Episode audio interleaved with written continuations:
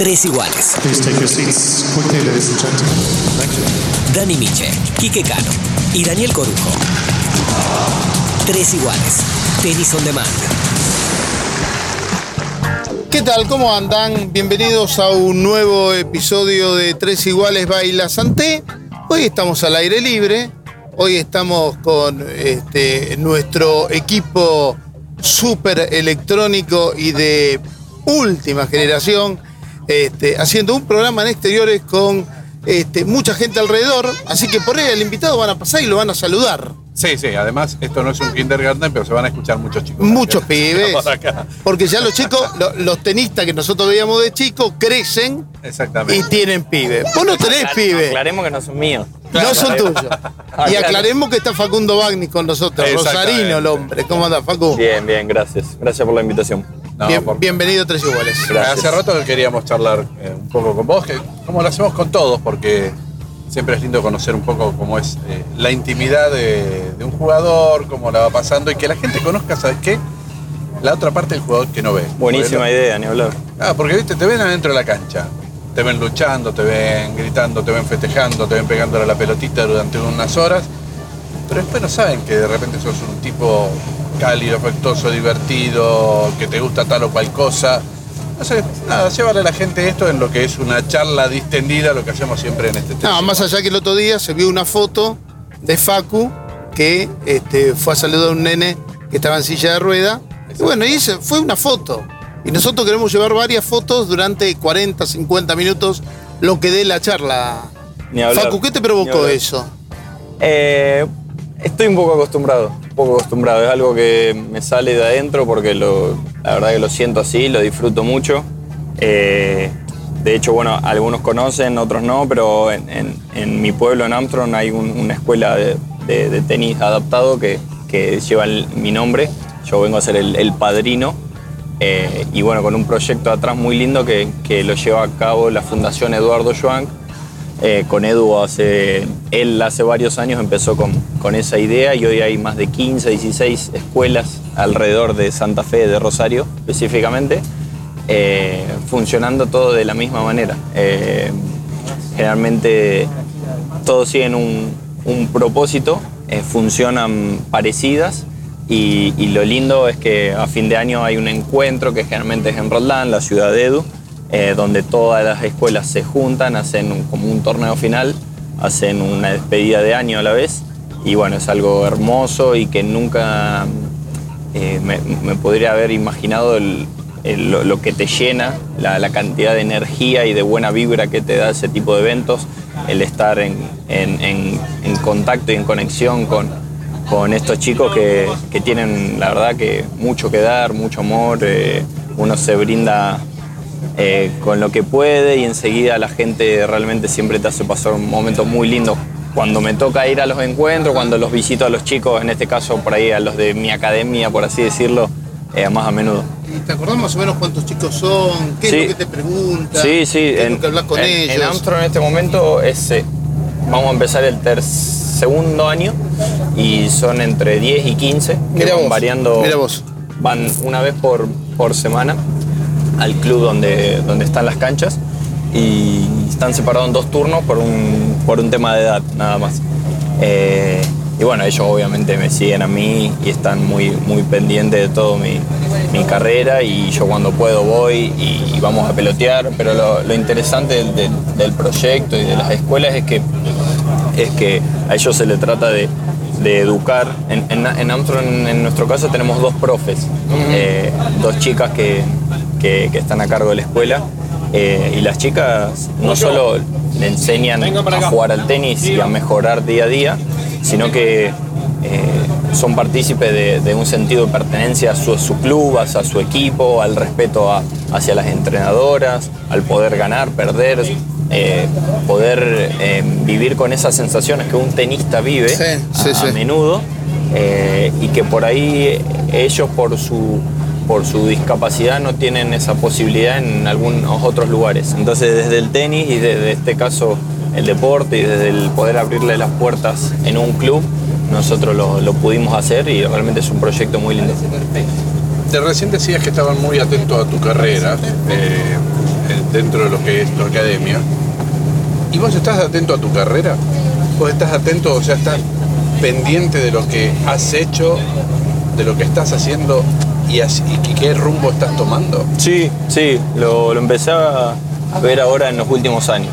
De chico era más como ese tenista que lo único que le importaba era ganar y perder y que veía el ranking y que veía los puntos y que veía el calendario y que veía a los compatriotas y decía yo quiero allá, yo quiero esto y no porque perdí y hacía un escándalo por todo. Y hoy de chico, de, de más grande, perdón, veo, veo todo eso. Eh, poder disfrutar de, primero de estar sano, eh, segundo hacer un deporte que me gusta, que, que hace años me da la posibilidad de, de que sea mi trabajo, de poder día a día ir eh, mejorando como persona y sobre todo tratando de disfrutar de algo tan difícil, de una situación que por lo general para la gente es difícil que pueda entender, pero realmente estar dentro de una cancha de tenis compitiendo a este nivel no es, no es nada fácil. Eh, y bueno, creo que los que tienen la posibilidad de, disfrutar eh, de lo que hacen, obviamente acompañado de ese profesionalismo y de ese trabajo, son los que a la larga obtienen los mejores resultados y, está a la vista que un Rafa, un Roger, eh, jugadores que ya excedieron todos los, récords o, los límites de edad o los límites de, la física lo demuestran a diario en- actualmente en el circuito. Estamos hablando con Facundo Bagnis aquí en Tres Iguales, Baila Santé. Recién dijiste que te enojabas y todo eso. ¿Algún día, o, o te acordás de algún enojo que después dijiste, uy, qué papelón que hiciste? ¿Qué hice? Hace poco. ¿Cuándo? Hace tres días atrás.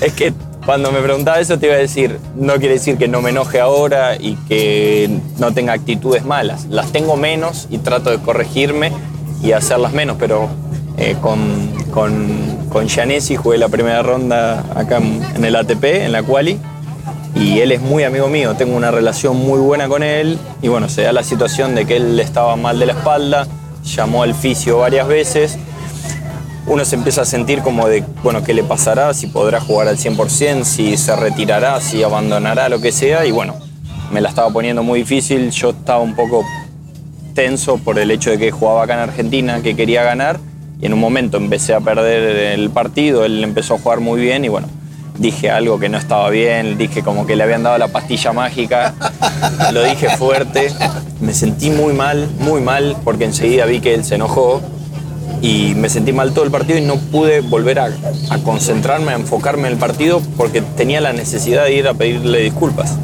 Y bueno, cuando terminó el partido le fui a pedir disculpas, él no me la aceptó, estaba enojado, era súper entendible, le dije que no, que no, no tenía ningún tipo de, excusa por lo que había hecho, que me había equivocado, que eso no se hacía, que ya después estuve una hora y media con mi familia y mi equipo hablando de ese tema porque me había quedado muy mal, yo no soy de hacer esas cosas y me parecía así de simple una boludez lo que había hecho y me, me sentí muy mal hasta que le tuve que dos o tres veces seguir insistiendo en que me disculpe. Él ya bajó un poco la calentura y me dijo como que estaba, estaba todo bien, pero, pero hasta el día de hoy lo cruzo y le sigo ya en jodas pidiéndole disculpas. Hablando de amigos y, y por ahí eh, no tantos, eh, ¿quiénes- ¿a quiénes tenés de amigos dentro del circuito? Y- Este, primero, si tenés. Sí, yo creo que en el circuito es difícil. Es difícil por dos motivos obvios. Em, en, el, en el caso mío yo veo la amistad como algo muy importante. em, y mis mejores amigos y mayores amigos los tengo en mi pueblo, en mi grupo de toda la vida. Eh, y acá en el, en el circuito es difícil por un, un tema obvio de que, de que es mi amigo y a la vez es mi rival.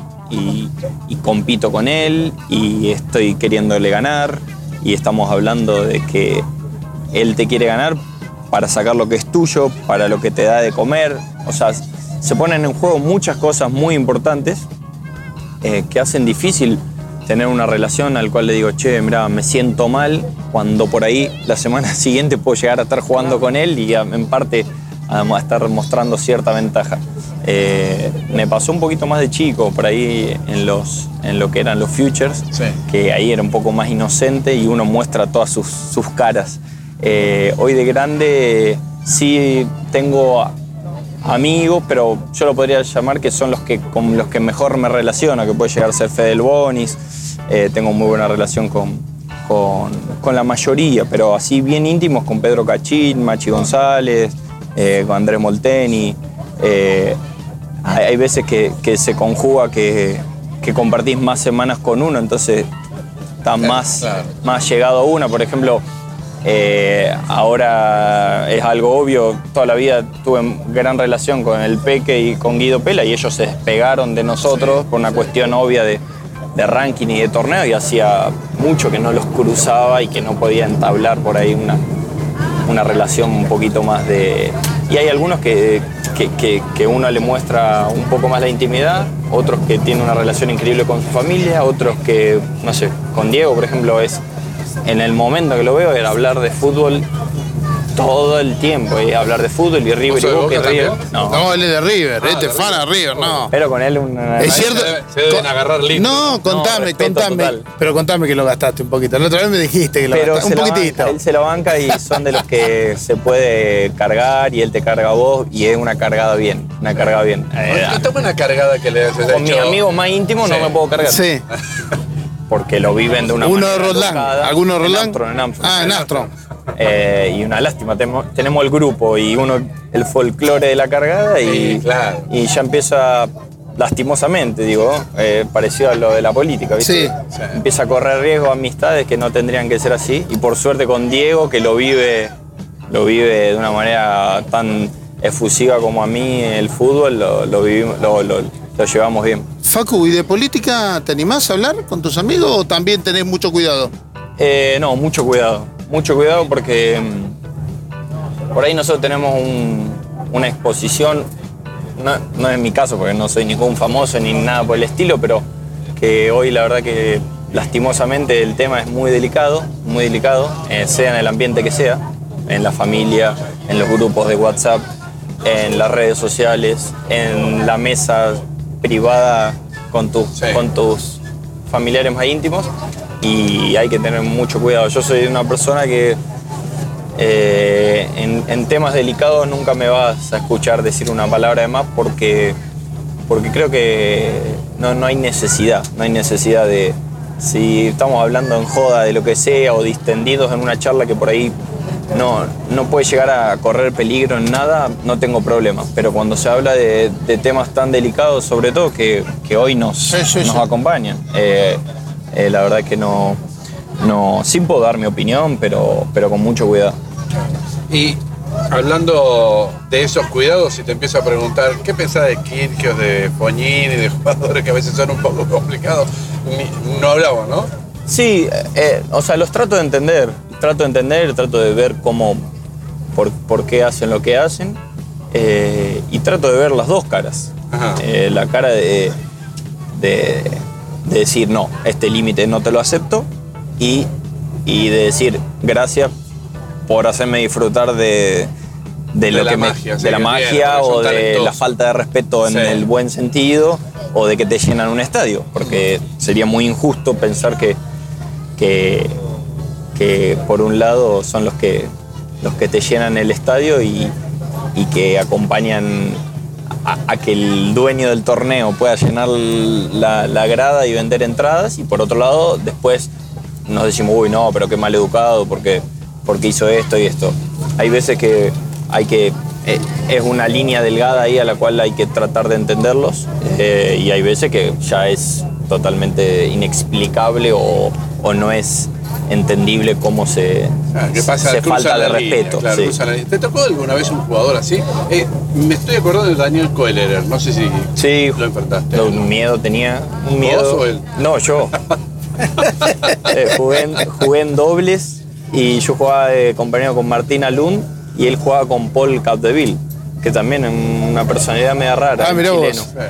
Y me acuerdo que íbamos ganando fácil nosotros, los dos mudos, ni se nos ocurre gritar un punto, nada, para no, para no ¿viste? Despertar a la bestia. Y, y él, él nos hacía caras, como caras feas le decía a Cadeviro, como que, viste, lo miraba como diciendo, no, mira este lo que erró. Y yo por dentro me reía, pero tampoco ni quería hacer, viste, o una risa o una cara fea para que este no despierte y no, no se mande sus alocadas. Eh, me tocó después, así que, bueno, Kirgio lo enfrenté en la época de Challenger, en el momento que él se empieza a meter, me ganó bien y, y no, no hubo ningún problema. Eh, hace un- unos dos años jugué con Moutet, Hubo otros. Ah, que, que ahora lo vi en Córdoba, hizo un desastre, desastre totalmente inaceptable. y en Buenos Aires también rompió toda la- una raqueta. Ah, sí. Sí. Eh, ¿Quién más? Así que me acuerde. No, pero no, no, generalmente no, no soy de tener muy buena relación con ese tipo de, de- de- Porque yo no soy de la misma personalidad o porque no le ando festejando sus, sus chistes como por ahí o- otra persona lo pudiera hacer. Nunca te sacaron de abajo tampoco. Sí, el otro día Vilela en la quali de Córdoba. Ajá. Sí, tengo una relación buenísima con él y llegó un punto que se sacó, se sacó y ya creo que era último o penúltimo punto del partido, ya mi, el set estaba bastante inclinado para mí y ya lo, lo había visto con, con sus gestos, yo estaba muy concentrado y lo había visto con, ahí con sus gestos que, que yo estaba intentando algo y lo enganché porque después salía en todos lados, no podés quedar mal, te hacen un ace de abajo, una cosa así y salís en todos lados. Claro, escrachado. Eh, Facundo, eh, ¿cómo vos estás un poco en los Challenger, un poco en los ATP, ATP estás ahí en, el medio de las dos cosas? Eh, en los últimos años cambiaron mucho los Challengers. Hay una entrada de 48 jugadores, un jugador principal de 48, entra 41 directo, pero hay solo 4 de quali. ¿Qué, qué, qué te parecen todos esos cambios que se ha dado en el, en el Challenger, donde Argentina en los últimos años ha sido protagonista porque tiene buenos chicos que vienen de abajo que después vamos a hablar de ellos? Sí. Bueno, a mí lo que me pareció el- en el, el cambio de regla que, que fue el año pasado, ya de por sí el hecho que lo hayan modificado en seis meses te da la pauta que fue pésima. Fue pésimo el cambio. Y yo sé. Me doy un poco por vencido con respecto a, a lo que es las quejas del ATP, porque eh, por una cuestión obvia que no, no, no- no es lo mismo el peso de mi palabra que si se pone un Fognini, un Nadal, un Federer a reclamar con Sí. respecto a eso. Pero bueno, uno también se queda tranquilo en que hizo lo mejor o que defendió lo suyo. Eh, pero la verdad que la idea fue malísima. No, pero eso ahí, de, de- tenés razón con los dos rankings. Yo te hablo, por- porque los Challengers no cambiaron, este año siguen en No, no, 48. pero, pero igual te digo, porque los Challenger puede que me hayan afectado a mí, pero sería mirarme mi, mi propio ombligo, que es cosa que odio y, y creo que pasa mucho acá, justo en, en- en nuestro país con respecto a, a la política. Y se dejó mucho- muchos chicos en la calle, en el sentido de, de- de que abandonaron el Sí. deporte. Y con esos chicos abandonaron también su equipo de trabajo. O sea, y no te hablo de chicos que, que podrían haber estado hoy 300 del mundo, 200, 100, 80, lo que sea. Estos junior prometedores. Generalmente, si los juniors son prometedores, por algún caso terminan llegando. Sí, si son sí, buenos, sí. por alguna manera terminan explotando. Por ahí algunos no tienen el, respaldo económico al principio, otros en lo mental, otros en lo físico. Generalmente si son muy buenos, siempre se termina dando. Ahora, un montón de chicos que tenían el sueño de decir quiero tener un punto ATP, quiero estar dentro de los siete- 700 del mundo, quiero alguna vez jugar un partido ATP, quiero estar en la cual y un Grand Slam, le cortás todo tipo de posibilidades porque eh, se achicó mucho, la brecha se achicó muchísimo, quitaron las quali en los Challengers, eh, el- la entrada de los Futures era prácticamente imposible, Sí. tenía que estar adentro de los 600 o 500 y, y fue un, y fue un cambio que pasó por alto, porque se hizo el cambio, se probó que lo mismo de siempre, generalmente Sí. las pruebas son siempre con el pelotón de atrás, Sí, nunca se prueba con el pelotón de, de primera línea. Y bueno, listo, seguimos como estaba antes. Pero Ah, por- por en, el medio, en el medio los chicos de los Future le virlaron 8 puntos. Porque antes daba 18 ganados de Future Pero aparte, y Coru, 25 y ahora son 10 y 20. Hace una encuesta la cantidad de chicos que perjudicaste o que incluso venían mal y no se le venían dando los resultados y la familia está gastando plata Sí. y no se le dan los resultados y dices, che, no, pero este, este nuevo sistema a mí me mata, yo hasta acá llego. No, no sé si volvieron a jugar, no sé si volvieron a intentarlo, porque nada, dejás inactividad, eh, ya no tenés, tus viejos se cansan de bancarte, eh, lo que sea. Y entonces, bueno, todo pasó por alto como si nada hubiera pasado y acá seguimos. Y la verdad que esas cosas dan bronca, ¿viste? Dan bronca porque No sé, yo, como decía él, capaz de estar en el circuito a Challenger, compartí un poco el circuito ATP y tal vez no te toca tanto. Sí, a mí no me tocó tanto por, por mi ranking o, o porque yo estaba no tenía ningún riesgo. Pero a muchos jugadores los, los, los perjudicó muchísimo, muchísimo. Obviamente, si vos ves la tele y ves las noticias, los de adelante no, no, no, no le hizo nada, ni nada, nada modificó. Pero cuando hablo con, al- con gente encargada del ATP, le digo lo mismo en todo. Le digo, ¿te acordás cuando hicieron la regla del, del LED? Que, Sí. que, que ahora Sí. creo que sigue en Junior. En Junior De- sigue. Bueno, después las modificaciones eh, que quieren hacer con respecto al doble. Siempre se experimenta con los demás atrás. Vienen Después, siendo las ratitas blancas de los laboratorios. a mí me hicieron una nota el otro día en, eh, en un medio con respecto a lo de la tormenta de la nube del- de, de Australia. Y me decían, che, y Facundo, ¿y vos cómo ves? ¿Y qué vas a ver?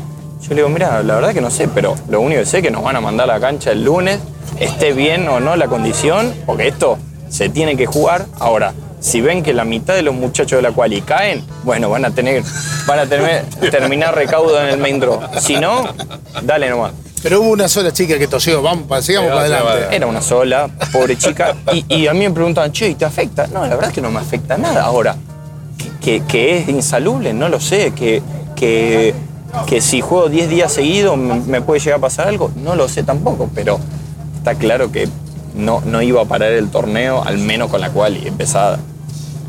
Estuviste hablando y hay un, hay un montón de cosas para extraer de lo que dijiste. Y te hablaste de los juniors, hablaste de los presupuestos, hablaste de bancarse.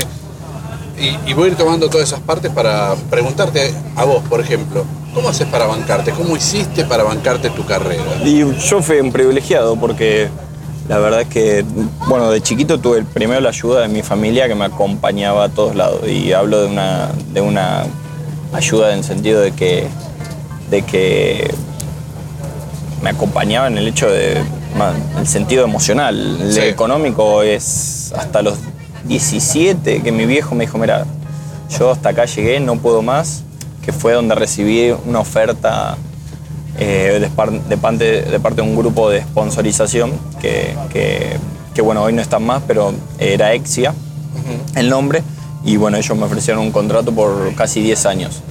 En ese momento fue la decisión más difícil que yo tomé en mi vida. Era un adolescente que no estaba seguro de querer seguir jugando al tenis y que tenía que firmar un contrato por 10 años. O sea, implicaba un riesgo altísimo en, en todo sentido. O sea, lo bueno que tenía el contrato, a diferencia de otros que ya a mí me habían ofrecido, era que si en el caso de que a mí no me iba tan bien o, o la expectativa desde el lado económico no era la del éxito, yo no tenía que devolver ese dinero que había gastado, que fue una de las razones principales por la cual la firmé.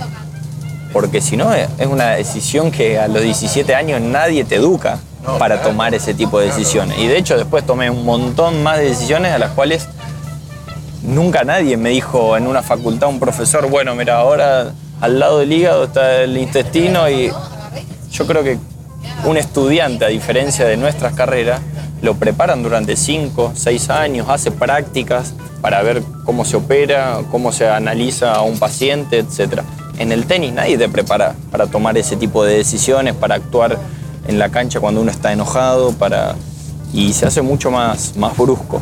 Claro, lo que te preparan es para que juegues, no para que tomes tipo, otro tipo de decisiones afuera. Sí, o sea, uno adquiere una cierta maduración que tiene que ver con el lado del profesional. Vos sabés que tenés que elongar, sabés que tenés que tomar la vitamina, sabés que tenés que entrar en calor, sabés que tenés que meter 10 bolas, la decimoprimera va cruzada, pero en las decisiones difíciles que tiene un tenista, que por ahí no son las que están a la vista, eh, caso de firmar un contrato por 10 años, echar a un entrenador, eh, contratar a un psicólogo, eh, irse a vender para una marca o hablar con un periodista para que te promocione la carrera. Un montón de decisiones a las cuales yo creo que ni de grande las terminás aprendiendo porque nadie te enseñó esa tipo, a esas decisiones. Toda nuestra vida nos enseñaron a jugar al tenis. Además hay una cosa, perdón. Además hay una cosa. Eh, Facundo, vos contratás un- a un entrenador, vos le pagás y él te da las órdenes. Sí, eso Después, ¿cómo hace? cómo- eh, debe ser un momento difícil cuando le tenés que decir, no, basta, hasta acá llegamos. Es dificilísimo y y traen, también trae un poco a, a la pregunta anterior de que vos me decías de los amigos. Yo, por suerte, tuve la posibilidad de tener una increíble relación con todos mis entrenadores, pero también llega un punto al cual es importante no excederse en esa confianza. Porque yo sé que mi entrenador tiene familia, sé que los hijos me adoran, sé que me siguen la carrera, eh, lo mismo sus amigos. Y vos decís, bueno, está dejando un tipo drásticamente en la calle y quiero o no, tiene alguna incidencia, porque vos le estás sacando eh, su trabajo, su entrada económica y es una conveniencia a la cual eh, vos creés que es lo mejor para vos, pero para el tipo no es lo mejor, porque le está dejando sin trabajo y él nunca, es difícil que el tipo diga, che, mira, eh, yo hasta acá llegué, me parece que esto no va más. A mí me pasó dos veces eso. Y fueron actos de grandeza de mis entrenadores en ese momento genial, que yo se lo agradezco y lo, lo admiro para siempre. Y uno de esos mis entrenadores, uno de esos entrenadores fue el primer entrenador mío, el que me enseñó a jugar al tenis.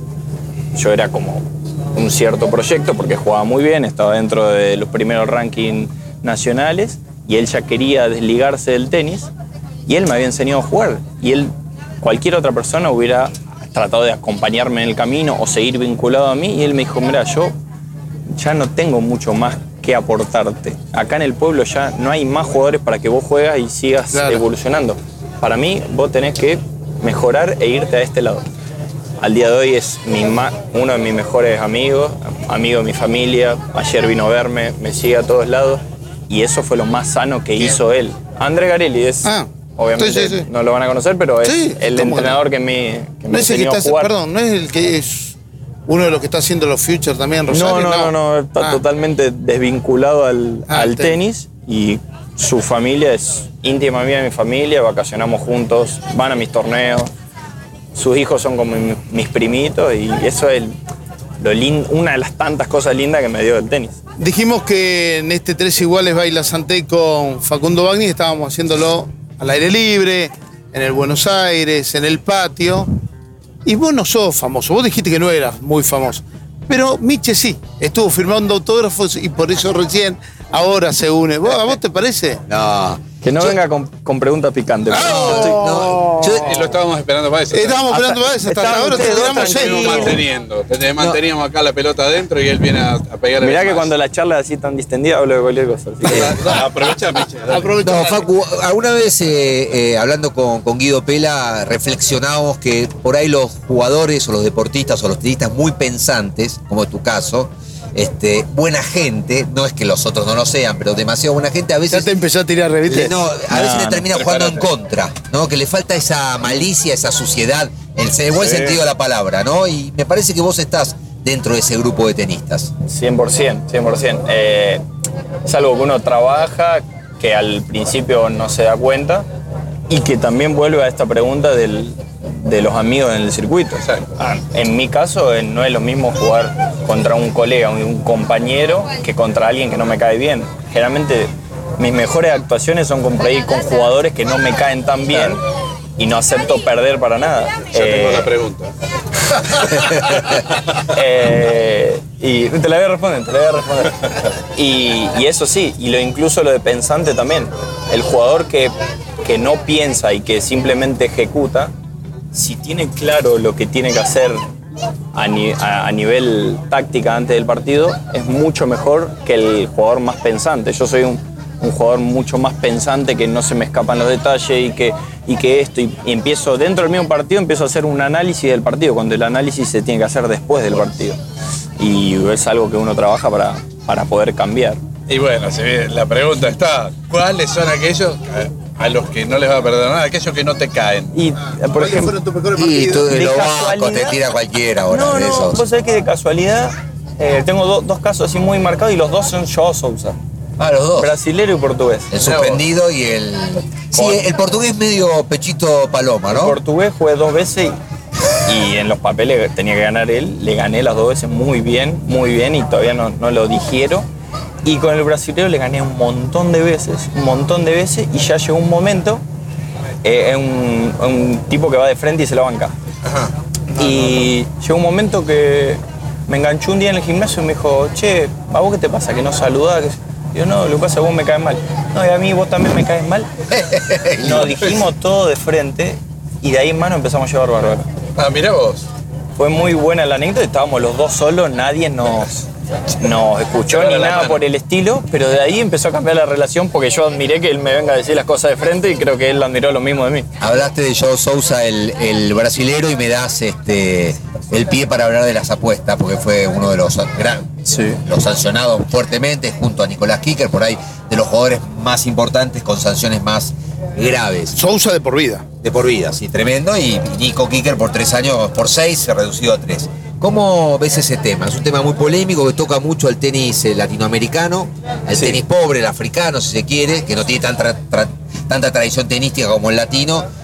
Este, en algún momento fuiste muy, muy, este, eh, muy defensor de, de- de aquella famosa denuncia y caso Marco Trungeliti. Sí, justo venía hablando con el chofer que me trajo del hotel y le contaba, y le digo que, que era- me parecía un tema muy complicado y que hay veces que, que yo creo que en, en ese momento no se, no se lo... Él, en el caso de Marco y las apuestas, yo siempre hablo y tengo una relación muy buena con él, pero somos totalmente diferentes. Yo soy mucho más gris y él es blanco y negro. Y yo le dije que todo el, mundo, todo el tiempo él se excedía, se excedía, se excedía y un montón de cosas que no coincidíamos.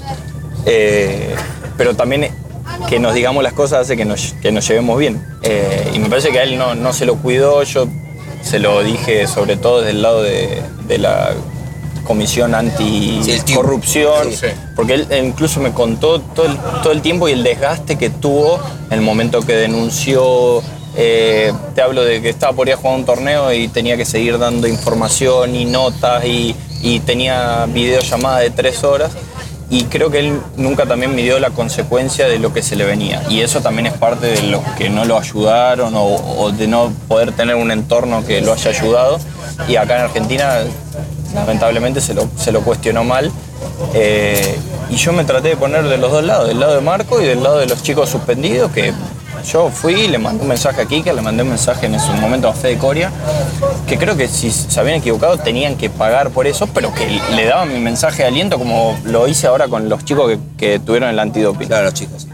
son errores que cometemos y, y que somos humanos y que son re difíciles porque eh, estamos hablando de, de- de cuestiones muy difíciles o, o de lo que ingerís. Yo, esta botellita de agua que estoy acá, está bien, vos me la diste cerrada, pero yo soy eh, responsable de todo lo que ingiero y, en este caso se está contaminando, contaminando un laboratorio en Brasil. Y los tipos toman una pastilla que un médico de confianza le dice y la pastilla está contaminada, lo suspenden por muchísimos años. Y es una exposición muy difícil y queda muy marcado, lo mismo con, con el tema de las apuestas.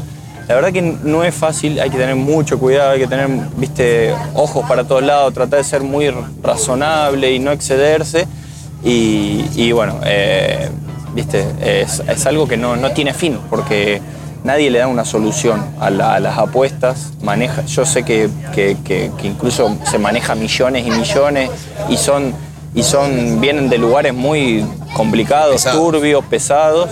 Y la verdad que en mi caso nunca en la vida, por suerte y toco madera, tuve ningún ofrecimiento, pero la verdad es que no te preparan, o sea, digo, a pesar de que te pueden preparar un poco y te pueden aconsejar y vos podés tener un equipo, hay gente que no tiene el equipo. Yo creo que Kicker en el momento que tomó esa decisión no estaba preparado o no estaba suficientemente aconsejado para, para estar lúcido y tomar esa decisión en el momento que la tomó. Obviamente, uno podrá estar de acuerdo, otro podrá decir, no, es un pelotudo, otro podrá decir, uy, lo entiendo.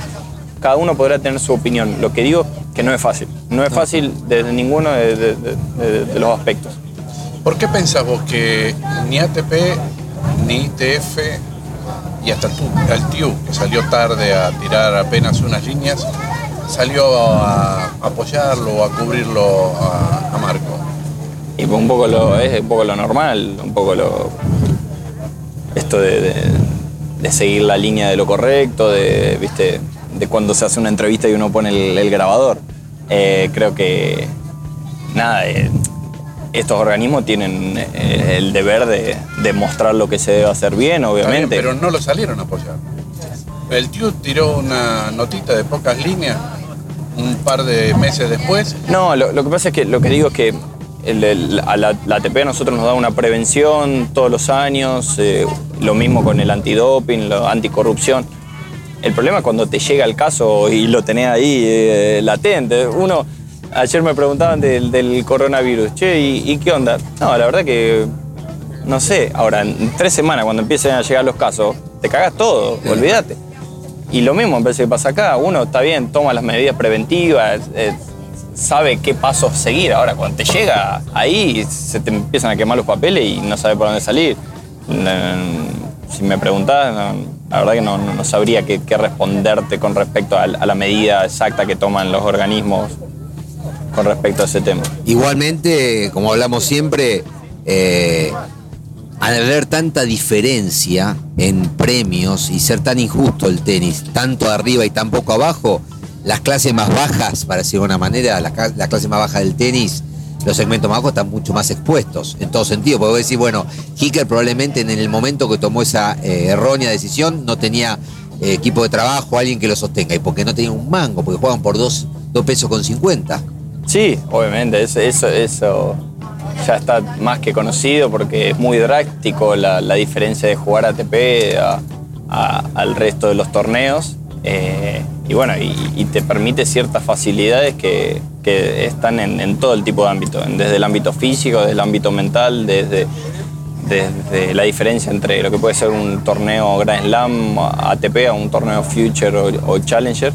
Y es ahí donde, donde hay, hay casos que los, los tenistas se terminan equivocando y toman decisiones erróneas por, por ese tipo de cosas. Entonces, no, no, solo, no es solo la dificultad de meter la pelota dentro de la cancha, sino todo lo que conlleva alrededor también es, es realmente difícil.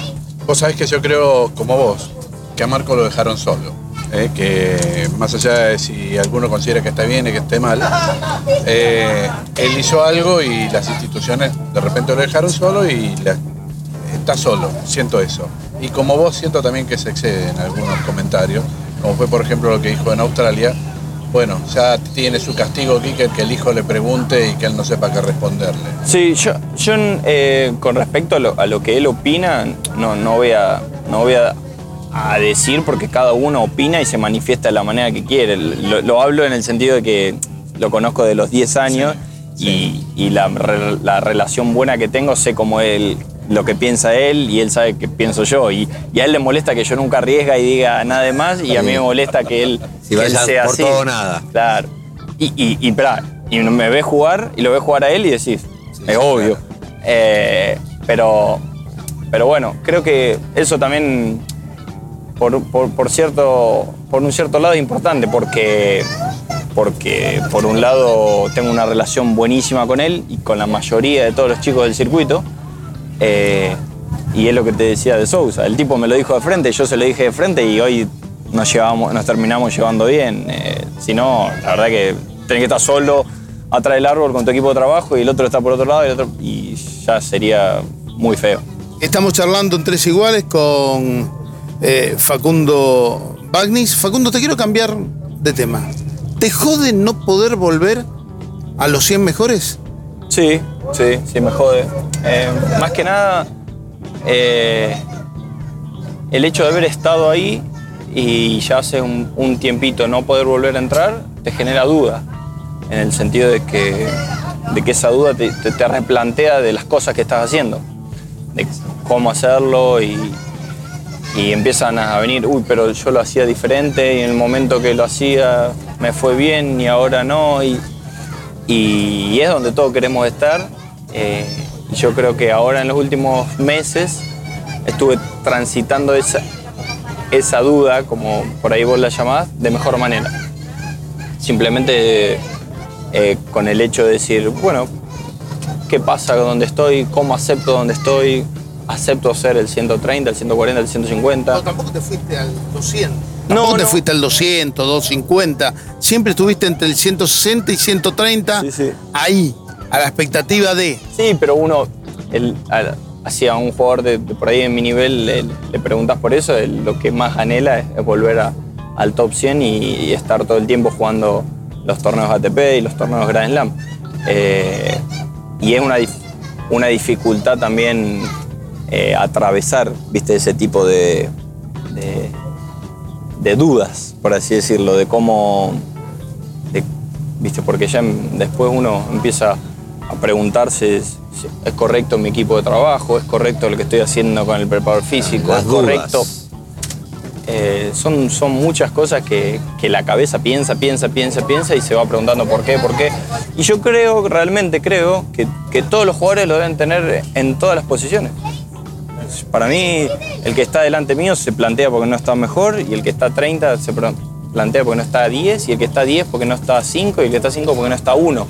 Me parece que es así y está bien que sea así, porque si no fuera así, eh, enseguida irías para atrás. Porque el hecho de, esa motivación, de, querer mejorar y seguir motivado, es lo que te hace seguir en el circuito. Porque el nivel es tan parejo que si uno no tuviera ese hambre, enseguida rebota, pero rebota lejos.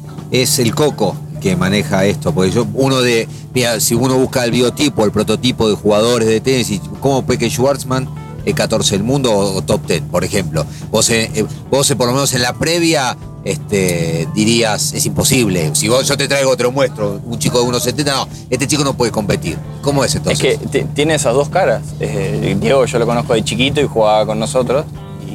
Y, a- nadie se va a ofender que, yo diga que el 95% de las personas decían, Diego no va a estar dentro de los 100, pero ni cagando.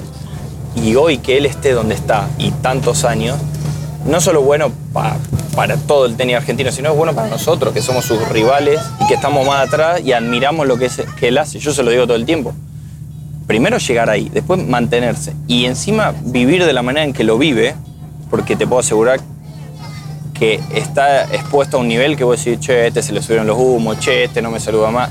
Estás todo el tiempo seguramente ex- expuesto a eso y el tipo nada, nada, nada. Para mí, es, cada vez que lo veo, es primero felicitarlo por los torneos que está haciendo y, y por cómo se mantiene con, esa, con ese grado de, de- de hum- no, no humildad, Su pero de- frescura, de, cómo es siempre, de espontaneidad, cómo claro. fue siempre, de cómo fue siempre desde chiquito.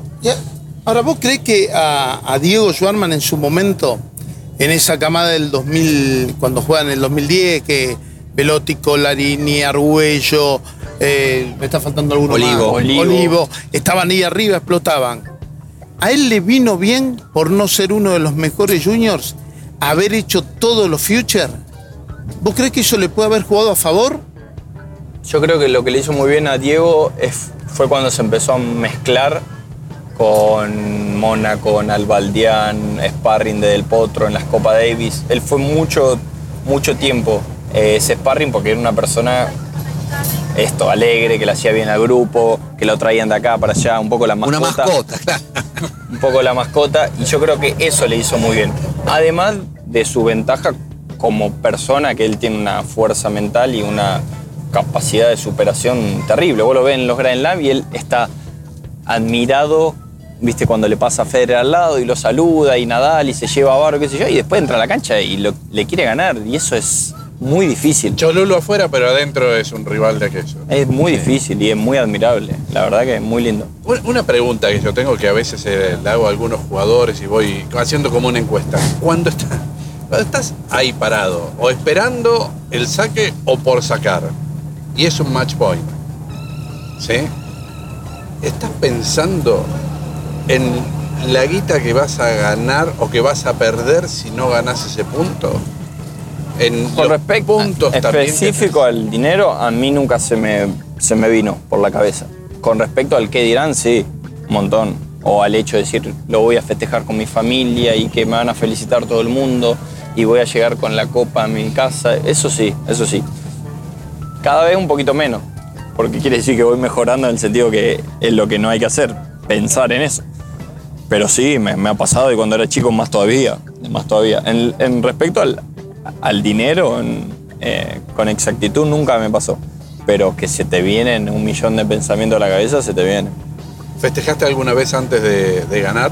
Y, o sea, en la Bueno, cabeza el mentalmente. otro día Coru estaba mm, en Punta del Este con Bebu 5-1. Ah, sí, sí, lo tenía. 40-0, se cerrado, fueron dos sí. pelotas así. La gente festejó, en el, porque encima había gente amiga. Y, y Bebu diciendo, no, quédense tranquilos, ya terminamos, falta 10, 10 segundos. Y a los 20 minutos estábamos cinco iguales. No, está bien, pará. Vos sabés que el streaming cerró el partido y puso la placa. En, en El streaming grupos- cerró el partido. en un grupo de. WhatsApp de mi familia, eh, un tío me felicitó y, y al rato dijo, no puedo creer, yo para mí había terminado el partido, no sé qué. Bueno, vin- vino la pregunta y justo pasó un ejemplo eh, hace, hace muy poquito. Eh, ten- tenés 12 años de profesional. De 2008. Sí, Tenés 12 años. sí, 2007, Eh, 2008. ¿Estás hecho? No, ¿Y qué- y qué- está bien, no, no, te- no, soy, no somos de la FIP. Sí. Ni queremos saber cuánta plata tenés. No apunto a eso. la pregunta. Cano sí Digo, es de la FIP, no digas nada. este, Bueno, no digas nada, pero digo, 12 años laburando esto, fuiste 53 del mundo, ganaste muchos challengers, este, donde no hay plata, es cierto, ese 53 lo conseguiste con los challengers. ¿Y cuánto más vas a jugar? ¿Puedes jugar 3, 4 años más? Ponele La- 5. la- claro, la ¿Y, verdad- ¿Y después Ah, qué haces? Después te buscar otro laburo. Sí, obviamente. La verdad que hace un par de años estaba re peleado con eso, que quería terminar de jugar ya para irme a trabajar de otra cosa y nunca más tener que ver nada con el tenis. Y hoy no, hoy estoy cada vez más cerca, cada vez más cerca, agradecido, agradecido al tenis, agradecido a toda la gente, todo lo que viví y queriendo seguir jugando todo lo que pueda. Eh, con respecto al- a, lo económico, estoy muy lejos de, de poder estar hecho por, simplemente por lo que dijiste vos y que creo que todas las, las carreras de los jugadores son diferentes. En mi caso hubo una sponsorización de 10 años a las cuales me permitió jugar, pero a la vez Tuviste que volver, claro. me sacó por otro lado. Eh, hoy lo atravieso de otro lado, de, de yo mismo poder ser mi propio equipo, mi propia empresa, de vivirlo diferente y, y- y con la cruda verdad decir quiero hacer toda la plata que pueda posible para el día de mañana tratar de vivir un poco mejor, pero que voy a tener que laburar toda la vida eso, ni hablar. Ese, ese sistema de sponsorización, que es un tema que nos debemos entre iguales de tocarlo de desde el otro lado, del lado de que sponsorea, es un sistema totalmente necesario, pero es perverso. Y es drástico, es drástico para los dos lados, para, para los que arriesgan, en este caso la gente que, que, que pone... Es como apostar a caballos. Es exactamente. Hace, hace algunos años, y no por Sí. referenciarme, pero eh, escribiendo una nota a los padrinos del tenis, eh, planteaba justamente eso, ¿no? Sí, la- hay, hay diferencias en los contratos, pero son muy drásticos en el sentido de que, de que tienen ese riesgo, ¿viste? Y, y que lamentablemente Argentina, que es un país potencia en el tenis, en el mundo, y hace muchos años, no pueda tener un propio sistema, de decir, eh, bueno, la federación o el gobierno o esto, o un propio, no sé, un Sí, propio la ENRE o lo que sea. un propio ente pueda generar un presupuesto destinado a los próximos juniors que van a ser talento y que esos Lo que en próximos su momento fue el, Sena, el ENAR. Claro, claro. El de Leonard para mí funciona muy bien. Lo que pasa es que debería, después de esos deportistas que tienen éxito y que ganan mucho dinero, poder tener una como una manera de devolver ese dinero. Eh, me parece que la- las potencias que tienen la suerte de hacerlo, que son por ahí los que organizan los Grand Slam, es una rueda que va girando sola. Eh, le dan el- la posibilidad a los jóvenes talentosos a través de la entrada del Grand Slam, después el talentoso se abarca en, la, en, la, en el país a través de la Copa Davis o de los eventos de nacionalidad, vuelven a recuperar ese dinero que va para los que vienen más abajo y no, no hay mucha ciencia. Pero bueno, en Argentina no, no se, no se puede hacer. Bien, hemos No, disfrutado. yo tengo siempre una más. Siempre, ¿vos sabés que siempre hace lo Siempre mismo? me hace Siempre, lo mismo. Voy a Yo- cerrar, vamos a cerrar. me hacen el gestito. bien. Cerrá, llegué cerrá. tarde y me perdí un montón de preguntas. Es mi culpa. yo el que cierra- y generalmente la última. oh, No, no, no, esta no, al contrario. Agárratelo, agárratelo hombro. volví al tema Schwartzman y Sí. no, no solamente por lo que decís vos, sino porque escucho a muchos colegas de esa generación de 30 para abajo que lo tienen muy como espejo por admiración y todo eso. Del Potro, Nalbandián, Sí. Coria, Gaudio, eso por eso más grande. Pero Sí. ¿son ejemplos para ustedes? ¿Han sido ejemplos? ¿Crees que les dejan algo? No me hablé de los resultados, ya sabemos que fueron genios, ganaron. Hablo para ustedes, para, para el día a día. ¿Deja ejemplos? ¿Sirve esa enseñanza? Yo no, la verdad, la verdad es que no, no los traté mucho, no los traté mucho. Eh, incluso eh, el, por ahí el más contemporáneo es Juan Martín y no, no, primero que bueno, por un tema de, de calendario, él siempre juega los torneos más importantes o llega a las últimas instancias cuando a mí no me pasaba. Tuvo la, la mala suerte y de- de no poder estar activo mucho tiempo. Eh, no, no son jugadores que yo haya podido eh, tener charlas íntimas, que te hayan dicho, mira, fíjate, anda por este lado, te aconsejo por este lado, por lo otro, pero porque mi confianza no se dio así. Yo creo que, el, como te decía, Diego sí las tuvo por ahí con un Pico Mónaco, eh, eh, con Mariano Zabaleta. Eh, yo en mi caso no lo tuve y al que más cerca siempre lo tuve es hoy a mi entrenador, que es Edu. Claro, por una cuestión de, de amistad, de, de cercanía de, de- de los pueblos y, y sí, hubiera sido genial. Pero por eso digo, esto no es, es como un- no hay obligación de hacerlo, No. pero por supuesto, pero es, me parece, el legado que, que creo yo muchos de nuestras grandes figuras no dejaron. Ese, hoy, por ejemplo, Gastón lo está dando siendo capitán de Sí, Copa Davis. sí. Creo que eso es importante porque los chicos Sí. están contentos. Igual para pero- mí, déjame decirte, ya el hecho que ellos estén involucrados hoy en, en tratar de revertir la situación desde el lado de la Asociación Argentina, para mí es Importante. eh, importantísimo. Y de hecho, mi decisión de participar en los Juegos Panamericanos del año pasado, donde no, no- la verdad que no, no tenía motivos, fue básicamente por eso. Eh, no, no tienen por qué. Hoy ellos están participando y trabajando tanto en la asociación. Eh, realmente sí, por, porque deben pensar que deben Sí, devolverle al tenis lo que el tenis le dio. ayudar un poco al tenis argentino y, y lo celebro. Eh, y como decís vos, creo que lo están haciendo por ese lado. Cada uno elige. Algunos lo hacen como entrenador, otros simplemente con una palabra como amigo, otros vinculados del lado dirigencial y allá con eso creo que es muy importante. Bien, espero que lo hayas pasado bien, Facu, Muy en la bien. charla. Muy bien. varias Se preguntas. pasó sí, rapidísimo. pasa rápido. Son ya pasamos los 50 minutos, este, que es lo habitual en, en- Y tenemos a en María Tres que iguales. hoy, eh, la primera vez que tenemos a María de testigo. Sí. ¿eh? Está- Podríamos po- vamos a postear No, una no foto tiene- de María, ¿no? Después sí, para se que la, manda- y se la No, mandaba a. Nico- se la mandaba a Nicola. Evidentemente, mucho que hacer no tiene. Me está cuidando a mí. Es su Estuvo, cuidando, deber, su lo deber. estuvo, escucha- le- estuvo cuidando a Facundo. Claro, se va a otra entrevista. Ah, es verdad. Bien. Este, Facu, Sí. gracias por estar con nosotros y nos quedó la sensación de que, que fue corto. Sí, seguramente, seguramente. Lo que pasa es que cuando es así extendido pasa rápido, para nosotros se hace mucho más lindo y sí, ojalá lo puedan experimentar con todos los, los tenistas. Estamos en Este, eso, estamos, Estamos en en eso. Y seguramente vamos a tener otro. tres Así iguales. que lo mejor para tres. Eh, Para Facundo, Facundo Bagnis, en Tres Iguales, Baila Santé, nos escuchamos cuando nos escuchen. Muchas gracias. Tres iguales. Please take your seats quickly, ladies and gentlemen. Thank you. Dani Miche, Quique Cano y Daniel Corujo. Tres iguales. Tenis on demand.